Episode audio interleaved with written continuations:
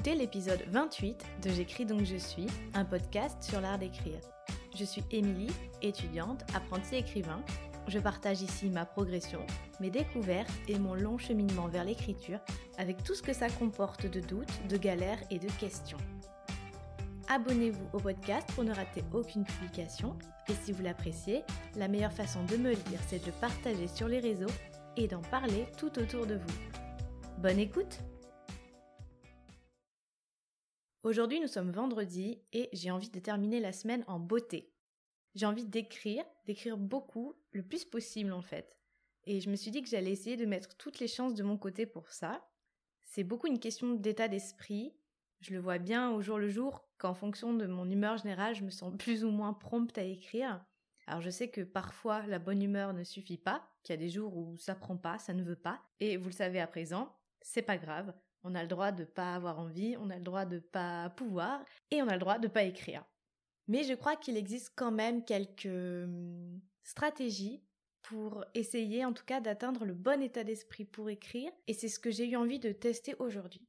Première stratégie, l'exercice physique. Si je regarde les dernières semaines, je remarque que les journées qui étaient les plus prolifiques pour moi étaient celles qui avaient commencé par de l'exercice. Que ce soit du sport, des étirements, de la mobilité, de la marche, n'importe quoi en fait. Chaque fois que j'ai pris le temps ces derniers jours de me bouger, j'ai une journée plutôt proactive et efficace. Alors pas besoin de suer 10 litres d'eau pendant deux heures sur un vélo d'appartement, que je n'ai pas, ou de faire une heure de yoga tous les matins. Le yoga, j'y peux rien, j'y arrive pas. J'en fais de temps en temps pour me détendre, mais c'est à peu près tout. C'est juste une question de se bouger un peu, d'éveiller son corps, de chauffer ses muscles avec quelques exercices simples.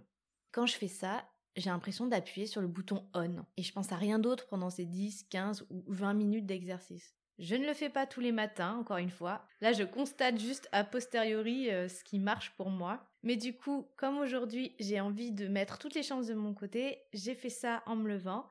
20 minutes d'exercice, d'étirement, et bingo, j'étais parfaitement réveillée, fraîche et pleine d'énergie, avec vraiment l'envie de m'attaquer à mon manuscrit.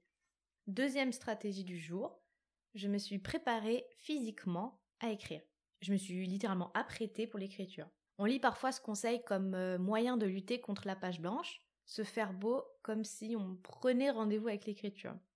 Alors soyons clairs, ce conseil ne marche pas forcément. Pour l'avoir fait au premier degré, on va dire, ça ne marche pas. Mettre sa plus belle chemise ou se parer de ses plus beaux atours n'aide pas à écrire si vous êtes vraiment bloqué. Mais quand même, ce conseil est loin d'être idiot ça peut être une stratégie intéressante pour, encore une fois, se mettre dans le bon état d'esprit, pour se rapprocher d'un état positif et enjoué face à la session d'écriture qui s'amorce. Pour ma part, j'avais repéré ce conseil dans le livre d'Elisabeth Gilbert comme par magie. Et j'ai ressorti ce livre de ma bibliothèque hier justement parce que j'en fais une relecture annuelle et que là ça faisait un moment que je devais m'y mettre, donc je me suis dit que ce serait une bonne source d'inspiration en ce moment pour me motiver à écrire. Et tant que j'y suis, j'ai même carrément envie de vous lire le passage dont je viens de vous parler sur le fait de s'apprêter avant d'écrire. Ça vous donnera comme ça un bon aperçu à la fois du livre et de son style, et de la manière dont on peut s'approprier ce conseil, c'est-à-dire, à mon sens, sans le prendre trop au sérieux ou au pied de la lettre.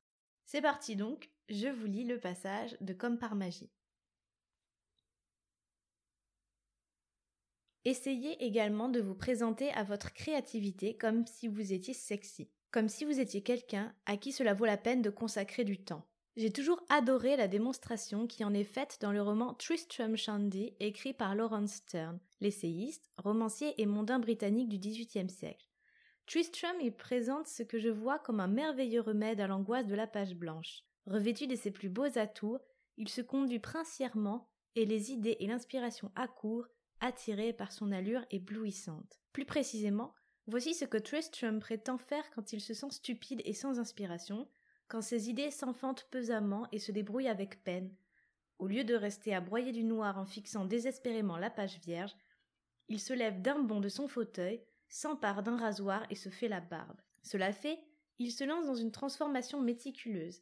Une fois sur son 31, Tristram arpente la pièce et se présente à l'univers de la créativité sous son jour le plus séduisant, ressemblant en tout point à un éblouissant soupirant et à un gaillard rempli d'assurance. L'astuce est charmante, mais le mieux dans l'histoire, c'est qu'elle fonctionnait réellement. Comme il l'expliquait, un homme ne saurait s'habiller sans que ses idées se portent sur son habillement, et s'il se met en gentilhomme, ses idées s'ennoblissent. Je vous suggère d'essayer ce stratagème chez vous. J'y recours moi-même parfois, quand je me sens particulièrement incapable ou embourbée et lorsque j'ai le sentiment que ma créativité se dérobe à moi. Je vais me regarder dans la glace et je déclare d'un ton ferme Comment veux-tu que la créativité n'aille pas se cacher, Gilbert? Mais regarde-toi donc Après cela, je me nettoie. J'enlève ce fichu chouchou de mes cheveux gras, je me débarrasse de mon pyjama douteux et je prends une douche. Je me rase, pas la barbe, mais du moins les jambes. Je m'habille convenablement. Je me brosse les dents et me lave le visage. Je me mets du rouge à lèvres, moi qui n'en porte jamais. Je range mon bureau, j'ouvre une fenêtre et éventuellement j'allume une bougie parfumée. Je peux même aller jusqu'à me mettre du parfum aussi pour l'amour du ciel. Moi qui n'en porte même pas quand je sors, voilà que j'en mets dans une tentative pour séduire la créativité et la faire revenir auprès de moi. Je m'habille de la tête aux pieds, comme Tristan Shandy, puis je me remets au travail. Je vous assure que si j'avais une perruque poudrée du XVIIIe siècle comme la sienne, je la porterais parfois. Faire semblant jusqu'à réussir pour de vrai, telle est l'astuce. Habillez-vous pour le roman que vous désirez écrire, c'est une autre manière de formuler les choses.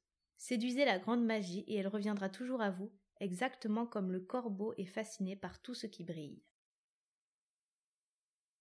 Il est 15 heures, je viens de terminer complètement le chapitre 8, enfin Toujours dans l'optique d'être bien efficace. Aujourd'hui, je me suis mise à travailler plus tôt. D'habitude, je fais pas grand chose avant 16-17 heures et c'est vrai que finalement, ça me fait des sessions de travail assez courtes l'après-midi. Donc après la pause lecture quotidienne, j'ai tout de suite repris le chemin du bureau. En ce moment, j'ai besoin de changer de pièce. Alors que la semaine dernière, par exemple, j'ai écrit quasiment tout le temps euh, hors de mon bureau. Bref, Là pour le manuscrit, je suis satisfaite, je tiens le bon bout. Je pense que ce soir, je relirai encore une dernière fois les trois derniers chapitres que j'ai écrits pour vérifier que tout tient à peu près la route.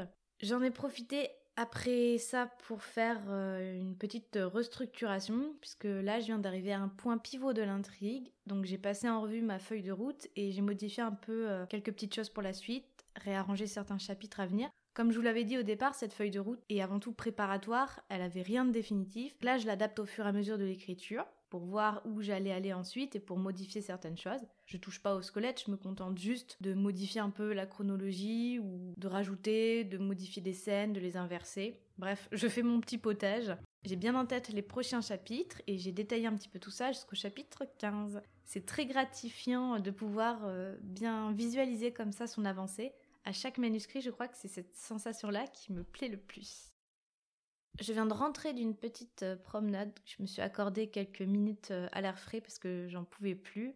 Là, il est presque 18h. Et euh, après cette petite pause, je me suis tout de suite à nouveau enfermée dans le bureau en évitant absolument les tentations du scrollage ou de la lecture ou autre chose. C'est la première fois que ça m'arrive depuis des semaines. Et là, je viens de tout juste de me réattaquer à l'écriture du chapitre 10, toujours euh, manuscrite. J'avance pas mal, donc je pense que là, je vais continuer encore un peu et je recopierai à l'ordinateur soit ce soir, si j'ai la motivation, soit demain. Et ensuite, je terminerai la journée par un peu de poésie. Ce sera une bonne manière, je crois, de me détendre et euh, de me récompenser aussi.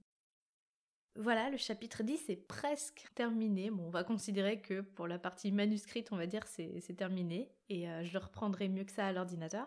Honnêtement, ça a été une des journées les plus efficaces aujourd'hui. En tout cas, une des journées les plus satisfaisantes. Parce que, en vrai, si on regardait le nombre de mots écrits, par exemple, on pourrait se dire Ah bah, c'est pas incroyable non plus, hein. Mais euh, quand je cherche à être efficace, je cherche pas tant la productivité brute que hum, ma propre satisfaction en fait. Travailler concrètement, ça veut pas forcément dire écrire 10 pages dans la journée. Dans certains cas, ça peut, mais pas forcément. L'écriture, c'est un travail de fond, de recherche et de forme. Ça passe aussi par euh, la réflexion, la restructuration, l'organisation, la documentation, tout un tas de choses qui sont pas forcément quantifiables.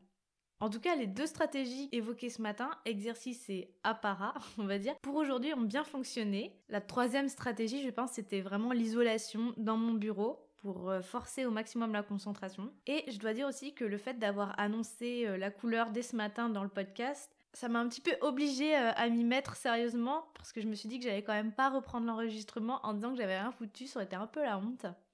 Bref, j'ai bien travaillé, je suis contente de cette dernière journée officielle entre guillemets d'écriture et euh, je suis contente parce que je vais pouvoir un peu me relâcher ce week-end, travailler sur mes podcasts et faire un petit peu autre chose.